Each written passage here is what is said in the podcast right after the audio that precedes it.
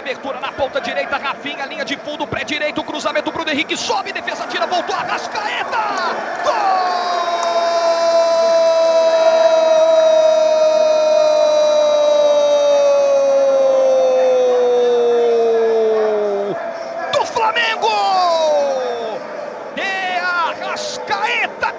camisa número 14. Aos 17 minutos, o primeiro gol na volta do futebol.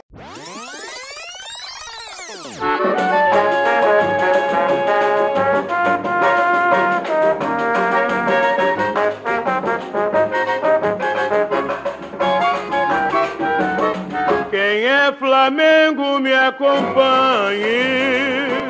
Um dos principais argumentos para o retorno antecipado do futebol em meio à pandemia foi financeiro.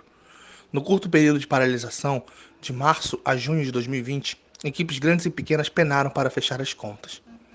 Mas, sem arrecadação da bilheteria e perda também no número de sócios torcedores, os problemas continuaram. E com agravantes, cresce a quantidade de jogadores, técnicos e funcionários infectados, no país onde mais de 215 mil pessoas já morreram em decorrência da Covid-19. De acordo com reportagem publicada pelo El País no dia 23 de janeiro, ao menos 10 profissionais que trabalham diretamente com futebol de alto rendimento, entre cartolas, técnicos e auxiliares, morreram vítimas do coronavírus. Surtos, complicações e possíveis reinfecções também seguem rodando os elencos. Soma-se soma a isso um universo quase invisível de trabalhadores que atuam de forma indireta no esporte, de faxineiros a motoristas.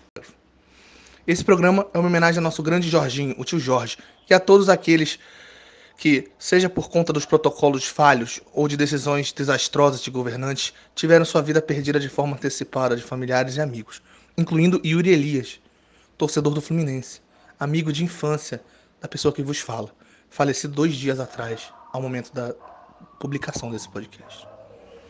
Esse programa vai ao ar no dia 29 de janeiro de 2021. Ele também é dedicado a cada pessoa trans que comemora no dia de hoje o Dia da Visibilidade Trans e Travesti no Brasil. Força, meus consagrados e minhas consagradas, porque eu me recuso a começar esse quarto episódio com salve, com alô, com e aí, porque a única coisa que o flamenguista precisa hoje é de força, paciência e de uma barca. Uma bela de uma barca, inclusive. E o episódio de hoje é cheio de clubismo. A gente vai tratar, inclusive, né, principalmente da pandemia, que está completamente relacionado à fase do Flamengo, né, essas peças, enfim, como que chegamos até o Rogério Ceni, relacionados com diretoria, com tudo que estamos vendo aí do Flamengo, que traz esse desgosto, que traz um pouquinho dessa revolta para dentro e fora de campo. E aí eu já vou passar logo a bola para o meu timaço que está aqui, para comentar um pouco sobre o jogo que tivemos, né, a derrota para o Atlético Paranaense. Vale destacar que a gente, no meio da semana, vai jogar, vai enfrentar o Grêmio. Nós estamos gravando esse programa antes desse confronto atrasado entre Flamengo e Grêmio. E aí, por isso, toda essa revolta, toda essa angústia, esse clima talvez um pouco de velório aqui hoje neste podcast. Neste podcast. E eu já vou passar para o meu timaço com uma pergunta. Eu quero que vocês se manifestem, tá? Aqui de vocês quem aqui é boa de recomposição? Eu sou muito boa. Você? Então a gente vai te chamar de Muniz. A palavra é sua, amiga. Pode me chamar de Muniz. Então, gente, é um salve para todo mundo que tá ouvindo. A gente, ou força, né? Como a Ana mesmo colocou, porque nós estamos todos aqui em revoltas. Tudo por conta das circunstâncias, mas eu acho que a maior revolta para mim da semana, além desses 2 a 1 um, que reflete muito é, o que esse time está jogando, reflete muito a bagunça que foi a, a gestão deste ano, que a gente vê como o Flamengo realmente foi dependente do Jorge Jesus para ganhar seus títulos, porque o Jorge Jesus é, cuidou do futebol do Flamengo fora e dentro de campo de um modo muito é, que se, o Flamengo se tornou dependente dele. E aí a gente observa essa bagunça que aconteceu em relação à, à gestão mesmo do Flamengo. Tirou Domi, veio Senna, ficou toda essa bagunça. A gente vai falar muito de pandemia aqui também. Mas eu vou começar falando da minha principal revolta da semana. Foi ver o senhor presidente da República, Jair Messias Bolsonaro, indo visitar o, o CT não, que eu sempre falo CT, mas o treino do Flamengo lá, com todo mundo sorrindo, todos sem máscara, né? Porque protocolo, né? O famoso protocolo. Para que protocolo, né, gente? O presidente da República nunca seguiu protocolo nenhum, né? Ele nunca, ele nunca nem se importa com essas coisas. Então, assim, a diretoria. E aí, você acha que ele ia seguir com o Rodolfo Landim então, ali do então, lado? Imagina o Rodolfo Landim falando, por favor, senhor, põe a máscara para falar com os Não, porque por ao tirar, a, ao tirar a foto, prende a respiração ali rapidinho que dá certo. É ficha. E aí a gente vê uma diretoria que desde o início se liga a, essa, a, a, a políticos mais de extrema direita e este, em especial, que além de ser é, deste viés, ele ainda é um, um, um, simplesmente um genocida, porque nós sabemos todas as complicações da pandemia passa por ele. O fato da vacinação no Brasil ter atrasado, remessa de vacinação que não foi comprada, tudo passa por ele. Ver jogadores contra, confraternizando. Olá, senhor Gabigol, hum. que eu, eu vou citar ele aqui nominalmente, porque a gente sabe que é ele que tem se manifestado também ultimamente sobre Black Lives Matter, né? Vida negras importa, mas está muito longe. Está muito longe. Está muito longe nas atitudes também. E obrigada, Gerson, representou a todos nós, ignorando aquele estrume lá perto dos jogadores. E a gente perdeu também pela zica, porque esse homem tem uma energia tão negativa que é claro que o Flamengo não ia ganhar. E vamos debater isso, gente, porque a revolta é grande. Menino, o clima aqui em Brasília mudou completamente. Nunca mais abriu um sol direito.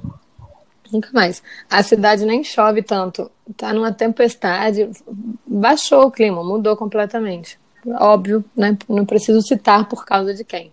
Ao menos houve, né, algumas manifestações de torcedores que muito nos representam e que demonstraram insatisfação com essa visita deplorável aí do genocídio. É bom, né? A gente vê um, um movimento até um pouquinho maior do que os gados costumeiros. E aí agora eu quero saber se Mariana, Mariana não é boa de recomposição não. Mariana é, a é gente é sabe o apelido dela. É, não, a gente sabe o apelido dela. A gente sabe. Ela seria, ela não terminaria 90 minutos com o Rogério Senna em campo. Seria substituída sempre, Com todo certeza. jogo. Todo Com jogo. Certeza. Seria. Mais do que isso, eu, eu, eu, acho que eu devia sair desse podcast, o Amário, porque eu acho que eu e ela não podemos jogar juntos. Não ah, pode, não, porque aqui é estrela, pode, né? Aqui é. é... é, não, a Dani, a Dani que é da recomposição, gente, pelo amor de Deus. É. é e aí, vamos lá então, Mari. Gabigol e Pedro ou Pedro e Muniz? Ah, não tem nem assim. É, é, é, até ruim falar isso, porque o Muniz é o menos culpado da história. E a gente acaba, às vezes, até uhum. queimando o moleque, né? Que é promissor, enfim, que está no começo da carreira. A culpa não é dele, a culpa é do treinador. Né? Que, que, que, inclusive, o coloca no momento errado e o prejudica. É óbvio que o, o, o, Pedro e o Gabigol poderiam jogar juntos. Aliás, se o Rogério Ceni fosse nosso técnico em 2019, provavelmente teria tirado o Gabigol e a gente teria perdido para o River de 1 a 0. Então, assim, é. Gente, com certeza. A entrevista lá, até com o próprio Jorge Jesus, ele falou no Mundial lá contra o Liverpool, ele disse: é, ah, eles, Arrascaeta, Everton Ribeiro não estava jogando tão bem, o Gabigol também não, mas o Gabigol a gente não tira porque ele pode não estar jogando bem, mas em algum momento tem um lampejo ali, apesar de que, certo, sabemos todas as coisas, é, repúdios que eu tenho contra Jorge Jesus, mas eu estou enfatizando isso porque errado ele não está. Não, é, naquele momento a gente ainda não, também não, não, não tinha muita essa noção e era, era o trabalho dele que ele estava avaliando, de forma correta. O, Gabriel, o Gabigol. O Gabigol é um jogador que a gente não tira, assim como a Rascaeta, o Everton Ribeiro em seu normal também a gente não costuma tirar, apesar que o Everton Ribeiro fez uma partida que eu vou falar para vocês. Olha, uma coisa assim, que eu não quebrei a televisão por um detalhe, por um detalhe, que eu não quebrei aquela televisão vendo o Everton Ribeiro jogar com Isla, que estava me dando nervoso. Ele morreu ainda abraçado com o Vitinho, e é como a Mari falou, assim, é, Arão, se o Arão fosse mal na zaga, Muniz, PP, essa galera não tem, assim, são os menos culpados. Eles estão ali. Eu até tuitei sobre isso, que eu falei assim, tem muita gente que fala sobre falta de vontade dos jogadores, sobre falta de raça. Eu acho que não existe isso, até porque, por exemplo, viramos um jogo contra o Bahia né, no, no, último minuto, fizemos um jogo com muita vontade contra o Palmeiras, enfim, todo mundo até anteontem estava falando, cara, o clima, os jogadores, esse é o elenco campeão. Eu e, e eu vejo vontade, eu via vontade nos jogadores que estavam em campo. Muniz, PP, enfim, todos os outros que permaneceram em campo. Só que, cara, o Senna ele monta uma bagunça tão grande que começa, que já não tem mais estrutura, já não tem um, uma formação tática, e aí vai cada um por si, vira, vira um Deus nos acuda, quem consegue marcar, marca, quem não consegue vai para frente, quem não vai para frente fica no meio, e aí vira essa confusão e parece que o time tá de corpo mole, mas na verdade eu acho que o time fica tão bagunçado que ninguém consegue jogar. Eu vi um comentário que é até bem interessante que é, fala assim que é, o futebol do Everton Ribeiro e do Isla foi embora junto com o Domi. Ai, meu Deus. Cara, não, eu vi um, já sei, vou, tacar, vou jogar essa para Mari e para Marcelo. É, claro que também quando a fase é ruim e o técnico contribui, né? Quando o técnico abraça as convicções, é teimoso, fica até mais fácil se jogar a culpa para ele. E aí eu quero que a gente saia um pouco também desse papel. Se for culpa, a gente aponta, claro. Mas eu, eu, eu li um, um, comentário que falava assim, cara, o Everton Ribeiro ele foi destaque em todos os clubes que ele passou durante a carreira dele, em todos. É, inclusive no Flamengo. Ele começou mal, mas logo ele se encontrou e ano após ano ele foi destaque, sempre foi um baita do jogador, era intocável para grande parte da torcida, foi um bom jogador ainda com Domi. E a única, o único cara que ele não conseguiu jogar bola foi com o Ceni, porque o Everton Ribeiro ele foi mal em praticamente todos os jogos com o Ceni. Tem tempo que o Everton Ribeiro foi mal. E aí, é...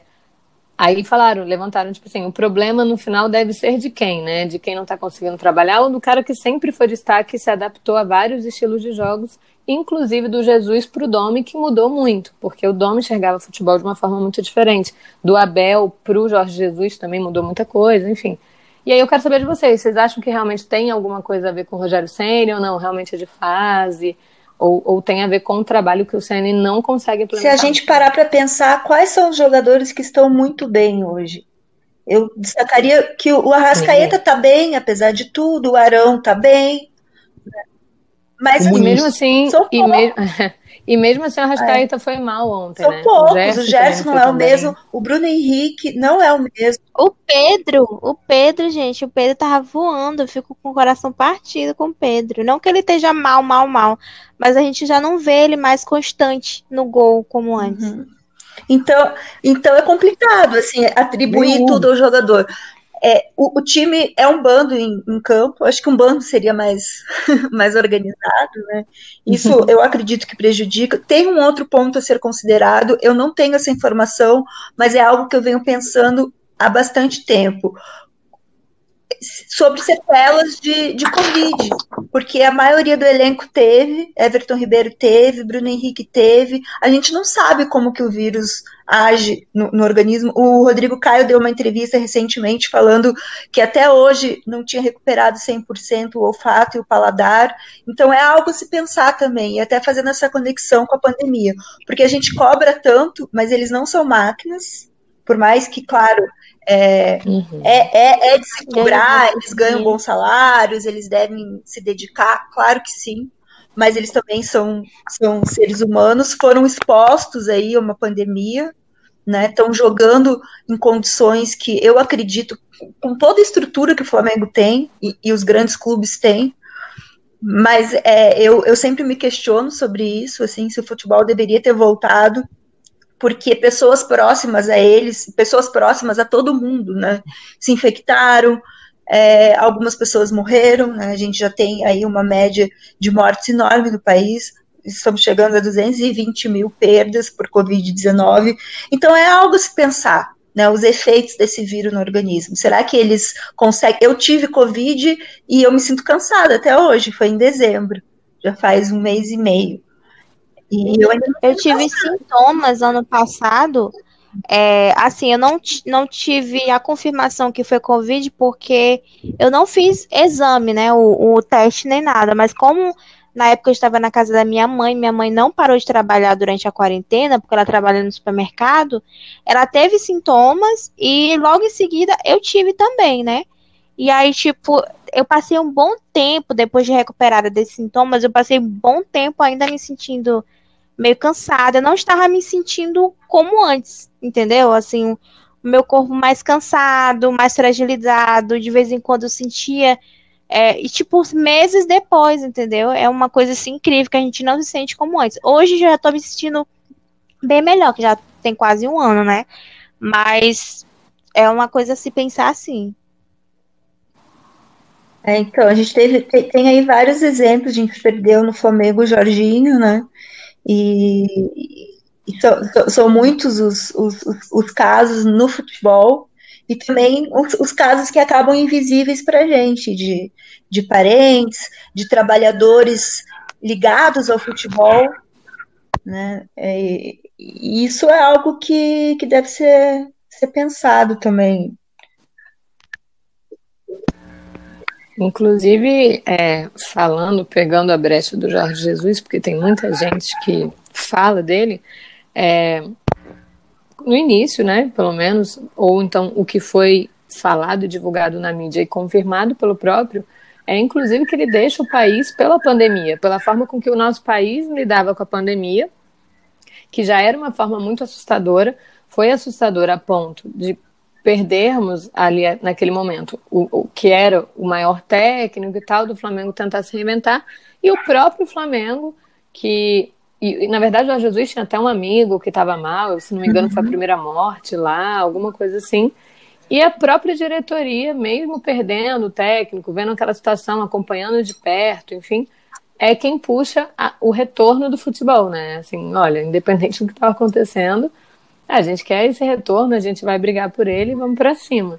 E, e houve muita crítica. Eu, particularmente, também acho, não sei se foi o momento certo para voltar, tanto que, inclusive, o Flamengo é o primeiro clube brasileiro a ter a, o, o, elenco praticamente inteiro comprometido. O Flamengo, em, algum, em determinado momento, no jogo do Palmeiras, inclusive, a gente não sabia nem se ia conseguir ter atleta disponível para ter jogo porque estava todo mundo infectado.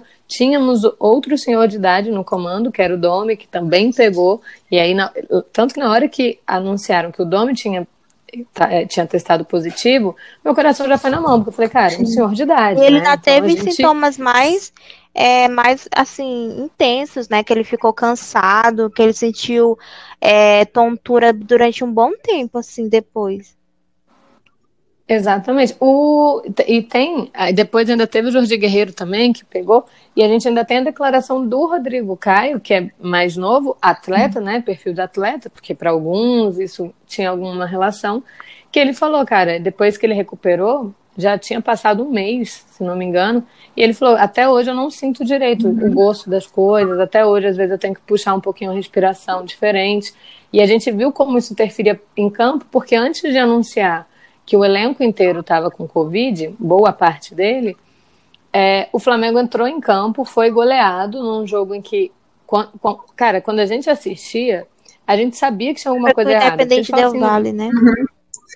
Foi, exatamente, lá fora de 5 a 0. E a gente fala assim, cara, tem alguma coisa errada, não é possível. Ser é goleado por um time que a gente enfrentou, ganhou com um jogador a menos desde o primeiro tempo, ganhou de 3 a 0. Como, que, como assim, né?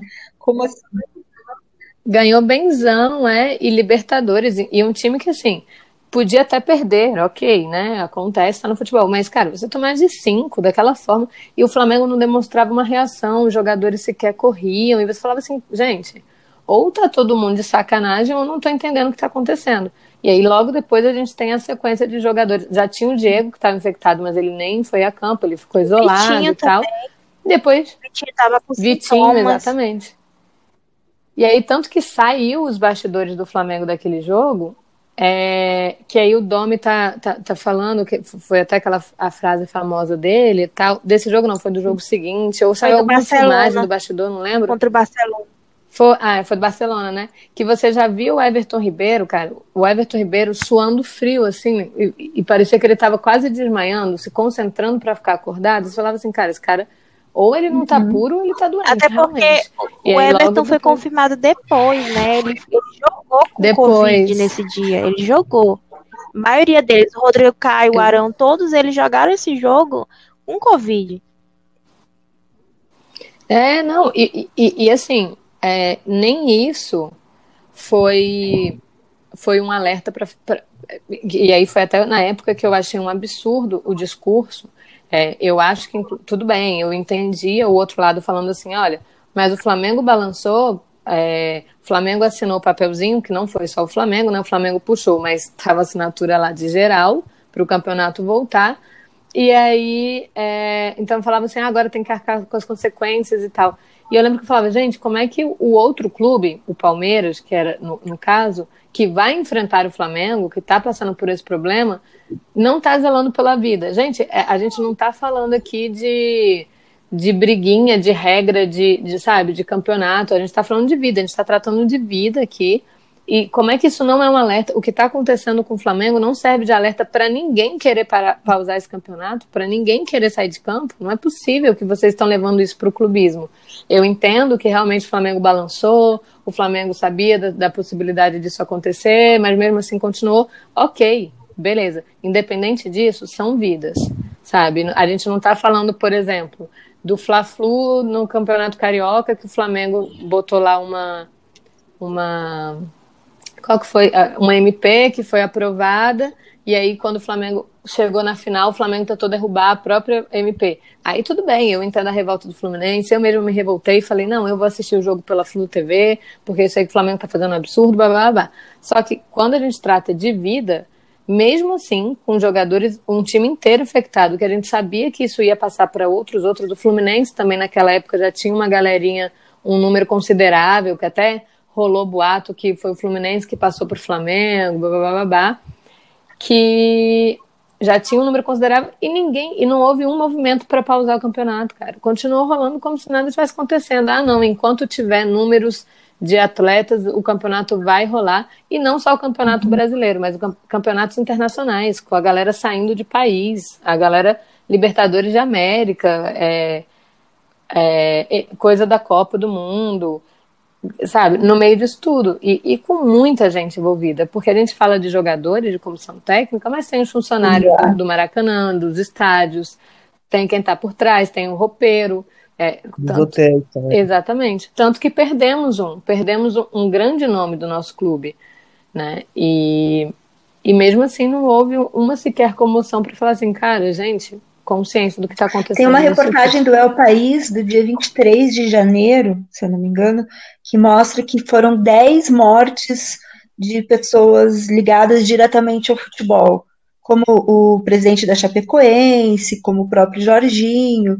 Isso são as pessoas que, que estão diretamente ligadas ao esporte. Mas aí a gente fica pensando naquelas, né, que, que precisam trabalhar com futebol, que não, não só o massagista, né, mas para um jogo acontecer, para um, num estádio de futebol, tem alguém cuidando da iluminação, tem um câmera, tem um assessor de imprensa, tem um jornalista, e aí essas pessoas moram com outras pessoas e, e usam transporte público, então, assim, é, é uma onda, né, de, de, de infecção e de morte, e a gente tem que falar sobre isso, é, é, importante a gente falar, já faz tanto tempo né, que o futebol retornou, mas não é um assunto velho, porque a pandemia continua aí, ela não acabou, e a gente não pode normalizar as mortes que estão acontecendo. Enquanto a gente está gravando esse, pro, esse programa, vários dirigentes estão já discutindo, já não, né? Porque isso vem também de algum tempo,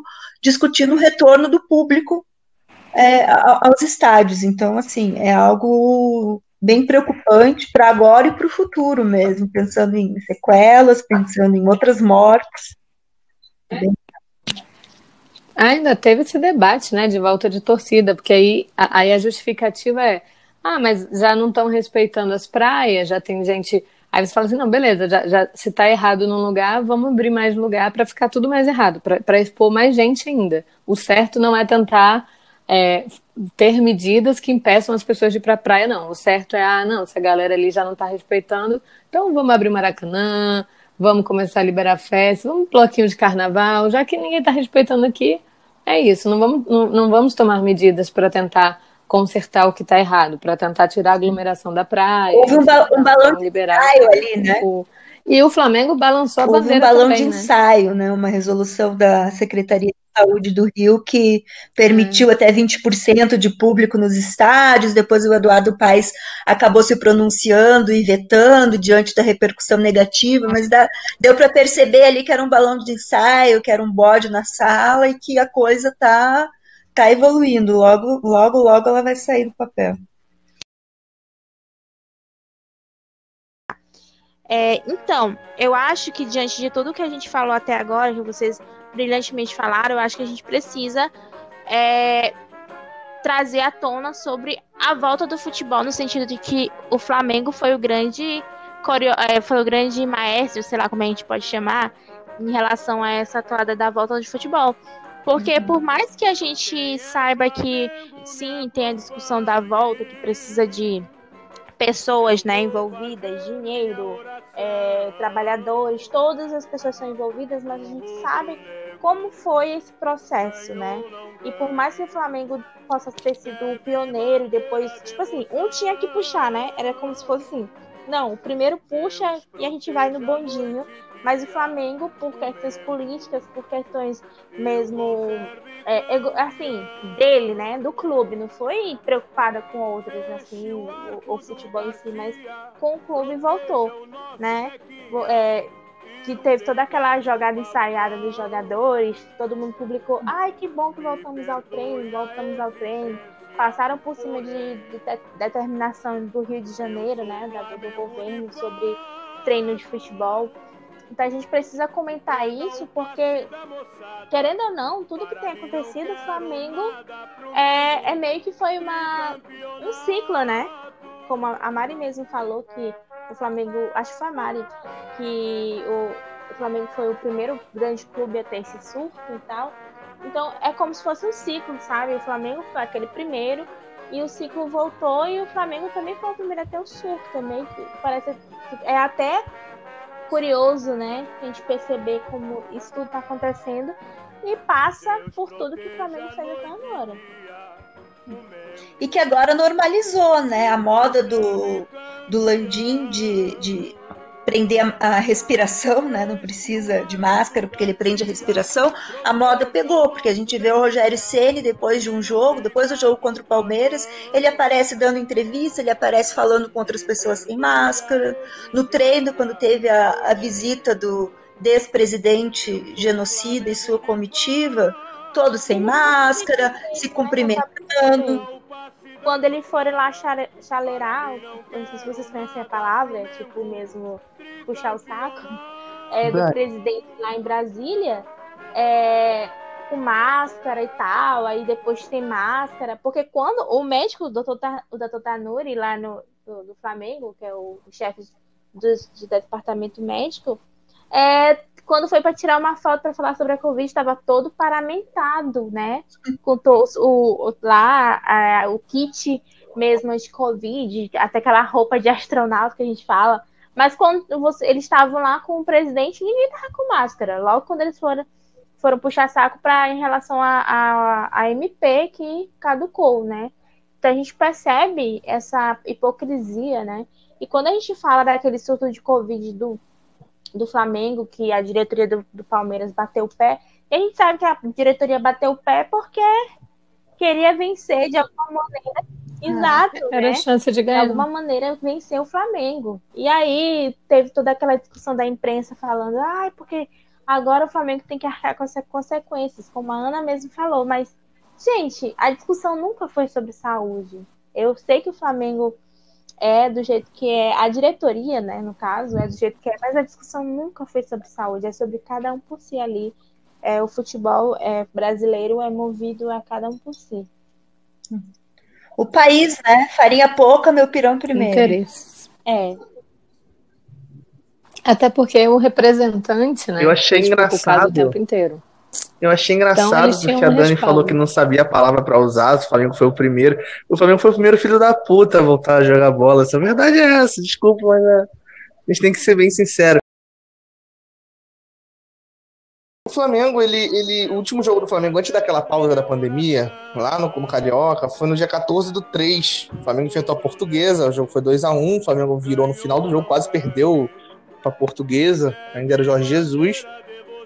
E aí o Flamengo foi jogar de novo contra o Bangu, no meio da pausa da pandemia, nenhuma equipe tinha voltado, nem, não se esperava nada sobre a volta do futebol ainda, nem se falava direito, e o Flamengo inventou uma partida completamente aleatória contra o Bangu uh, pelo Campeonato Carioca, no dia 18 do 6.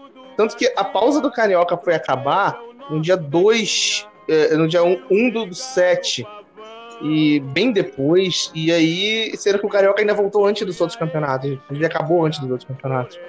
Então o Flamengo acabou inventando um jogo, sabe? Foi muita, muita filha da putagem, a verdade é essa. E nem o Flamengo em si, o Landinha, essa presidência.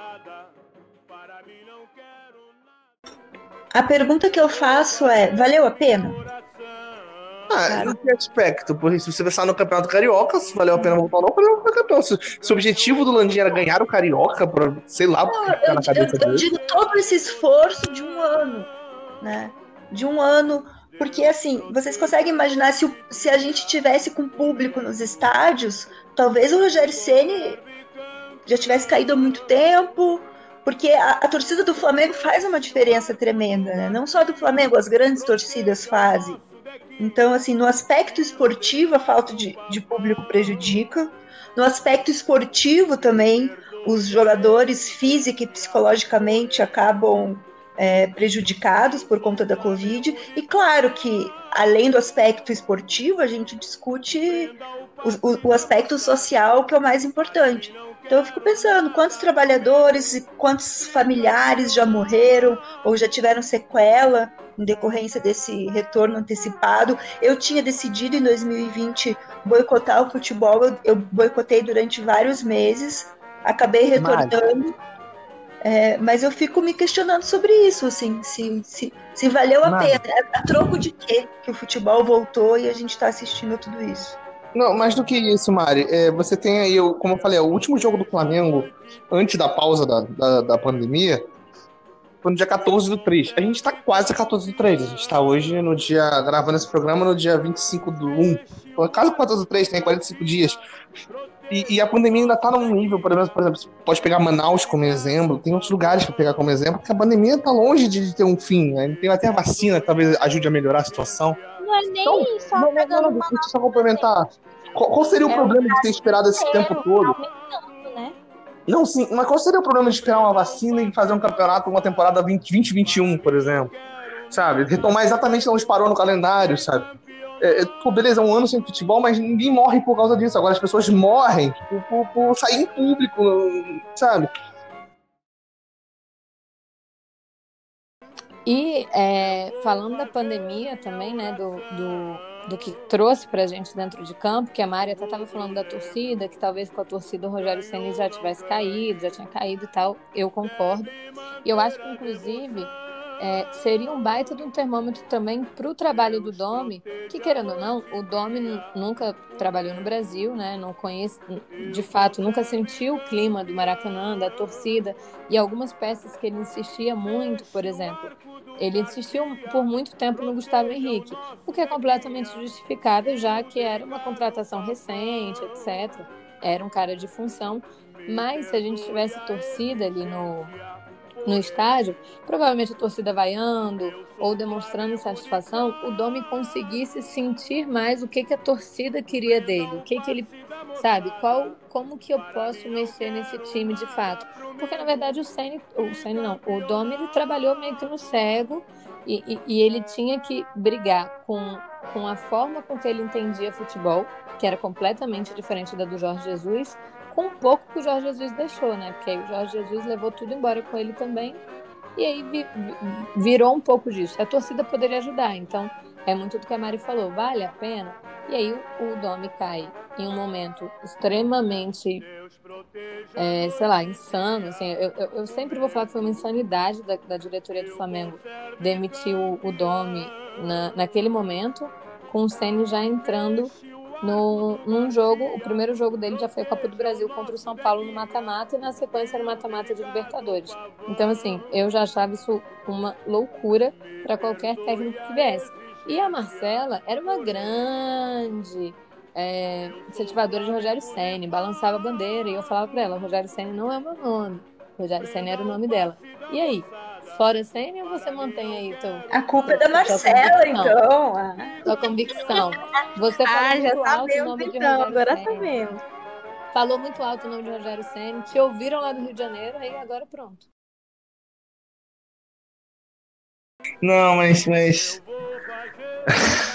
Você me deixou constrangida na Beatriz Mas. Deixa eu contar uma coisa de bastidor. Não, deixa Sei. Não. Já é a terceira vez que a Marcela tenta falar do Rogério Senni e toda hora a chamada dela cai, tá? Então tá aqui registrado. Se alguma coisa acontecer, Ela fica emocionada, como perfeito. gran- grande fã desse suposto treinador, a Marcela se emociona. é, A Ana Beatriz me conhece. o aplicativo tentou impedir que a Marcela falasse de Rogério Senni. Ana, Hum. estão ouvindo? A Ana Beatriz Ayati me conhece há, mais de quatro anos e ela sabe que a minha defesa sempre foi sempre será lisca doida no meu não. Não, mas depois do Lisca era o Rogério Senni. Você fazia barulho, Marcela, você sabe. Mas e aí, agora? Agora. Fora, fora, o que, que você Eu, eu posso resumir, eu posso resumir. Inclusive, só para complementar a pergunta, se você acha também que a, que a pandemia, ou enfim, é, se, se ainda há algo né, de quem foi infectado, pode atrapalhar o trabalho do sênior, você acha que já não tem relação, questão de protocolo, enfim. É o que, que eu acho, então. Eu, eu acho que eu posso resumir o, o Rogério Senna no, num tweet do Fábio, Fábio Justino. É, deve ser muito legal você negociar com, a Fiorentina para trazer o Pedro, esticar a corda do seu orçamento para manter o Gabigol, as duas maiores contratações da história do clube, e depois de tudo isso, seu técnico virar público e dizer que o Muniz é melhor. É, eu acho que isso, isso é o melhor. É o melhor resumo da. Deve ser muito bom mesmo a sensação, né? o presidente do Flamengo deve estar contente com essa situação. Mas é, é, eu acho engraçado. Você, você sabe qual é o aproveitamento do Flamengo com o Pedro e Gabigol de titular, eles saindo entre os 11, os dois juntos? Você sabe qual é o aproveitamento?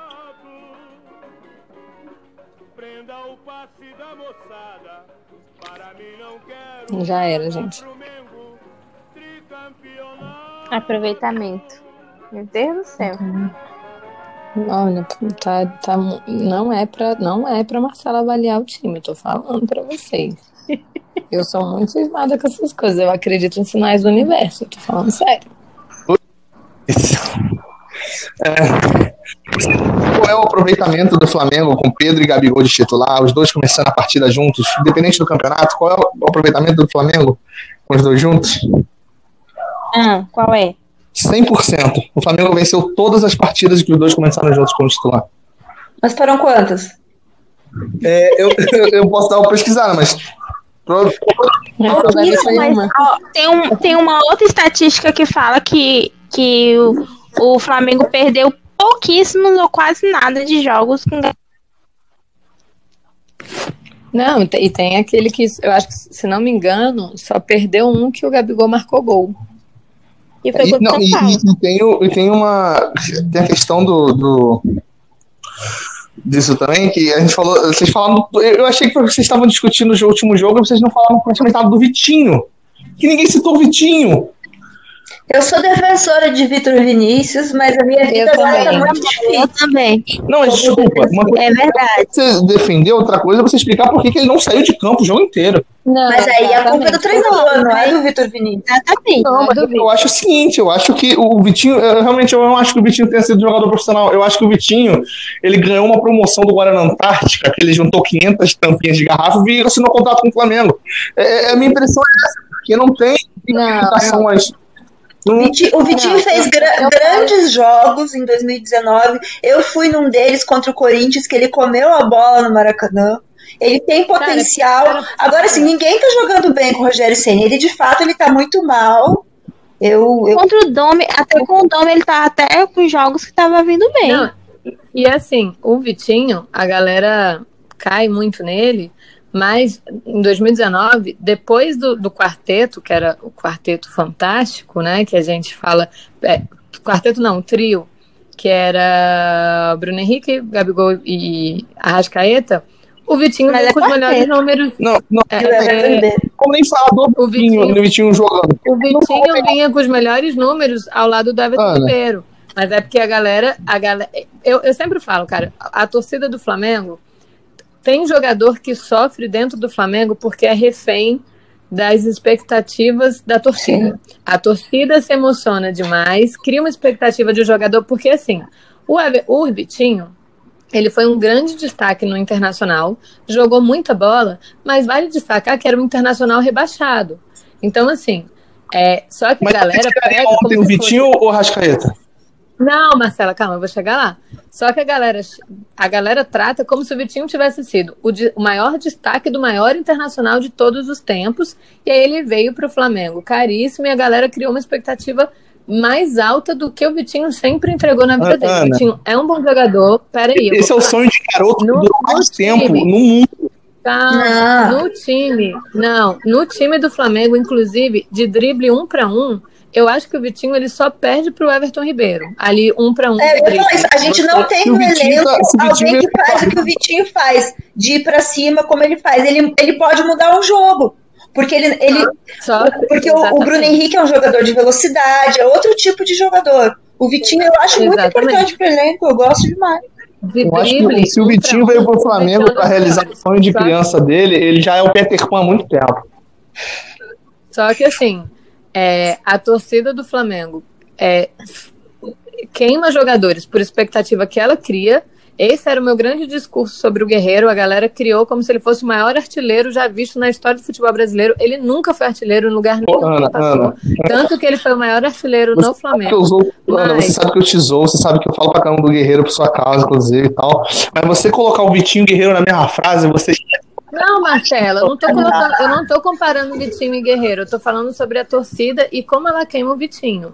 Só que sobre o jogo, e, e em 2020, inclusive, o Vitinho com Domi foi um dos caras que mais rendeu. Só que a galera eh, esperava uma falha dele pra poder cair matando, porque é mais fácil, tem que É ter sempre alguém pra Eu crise. preciso, É eu o preciso fazer o diabo sobre uma É a mesma coisa que o próprio, o próprio Roger, no comentário, tava falando tanto de Vitinho que tava até me irritando no seguinte: a gente sabe que o Vitinho também estava jogando ruim no jogo passado, Muito mal, muito Mas- mal. é, mas ele não, não falava do Everton Ribeiro.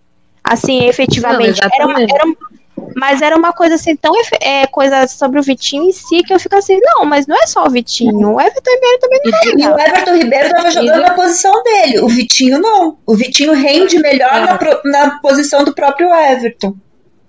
E assim, e tem isso. Só que aí o que, que eu acho? O Vitinho, de fato, jogou muito mal. Pra mim, os piores foram o Isla, o Everton Ribeiro e o Vitinho. Só que o fato, aí, pra mim, que entra mais ainda a dificuldade de ter Rogério Senna no time. Porque o que, que você. O que, que você tem que saber? O mínimo. Você tem que pelo menos cuidar do emocional do teu time, do pouco que resta, porque o Flamengo não tem emocional quase nenhum, confiança, psicológico, enfim. E aí você sabe que já é um jogador muito contestado, já é um jogador muito criticado. Se ele não tá bem, você tem que tirar ele para preservar aquele atleta. Ele não tirou, ele deixou o Vitinho 90 minutos, que não, claramente ele não ia render mais absolutamente nada. Botou, piorou o time, mexeu, tirou a galera ainda que podia tentar ajudar o Vitinho a fazer alguma coisa em algum momento, que é um Everton Ribeiro, que é um Arrascaeta, que é a galera com né, mais experiência bagunçou o time por completo. No final, quem era um dos mais experientes da frente era o Vitinho, que estava muito mal.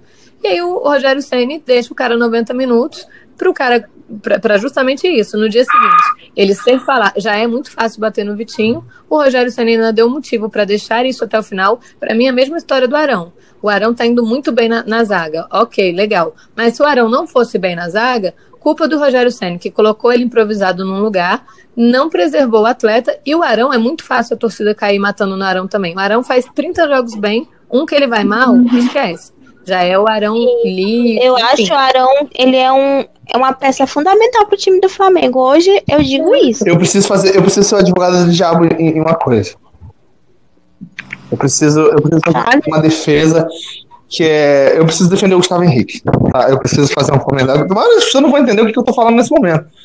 O Gustavo Henrique, quando ele tava jogando nas mãos do Jorge Jesus, ele é um dos melhores zagueiros do time. Inclusive, a gente pediu para ele ser titular porque a gente não aguentava o Léo Pereira. A gente o Gustavo Henrique no time porque o Jorge Jesus tinha com o Léo Pereira.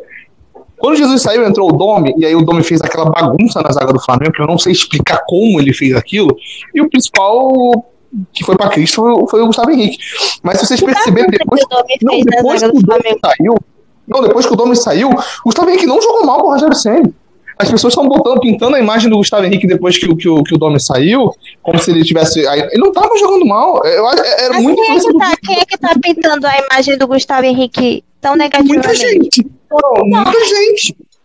Muita gente. Muita gente ainda, ainda fala mal do Gustavo Henrique como se ele ainda fosse o, aquele Gustavo Henrique terrível do Domenech. Não, também se cria uma expectativa, né? Porque ele jogava ao lado do Lucas Veríssimo, que é um puta de um zagueiro. Era o cara que fazia a, a, a defesa do Santos e bem. E aí ele chegou no Flamengo, lógico, para jogar ao lado do Rodrigo Caio é uma coisa, mas o Rodrigo Caio teve sequela de Covid, se machucou várias vezes, então aí é difícil também. Tudo isso influencia. Bom, a gente abriu o boteco aqui, né? Se for para falar de Gustavo Henrique, Vitinho e Rogério Ceni, nós podemos passar mais horas e horas debatendo e não vamos chegar a lugar algum, só nos irritar um pouco mais, se é que é possível. Então, para encerrar mesmo, eu retomo ao tema original, que é a pandemia, e volto a perguntar: Será que valeu a pena tudo isso, todos esses sacrifícios? Nós aqui, torcedores, longe do estádio, sem abraçar nosso time, sem cornetar nosso time, o que eu acho que influencia muito né, no campeonato. Será que todos esses esforços da diretoria, toda essa força para voltar ao futebol e voltar com um protocolo que ao longo dos últimos meses se mostrou falho. Valeu mesmo? É a pergunta que fica e com a qual a gente encerra aí nosso quarto episódio. Música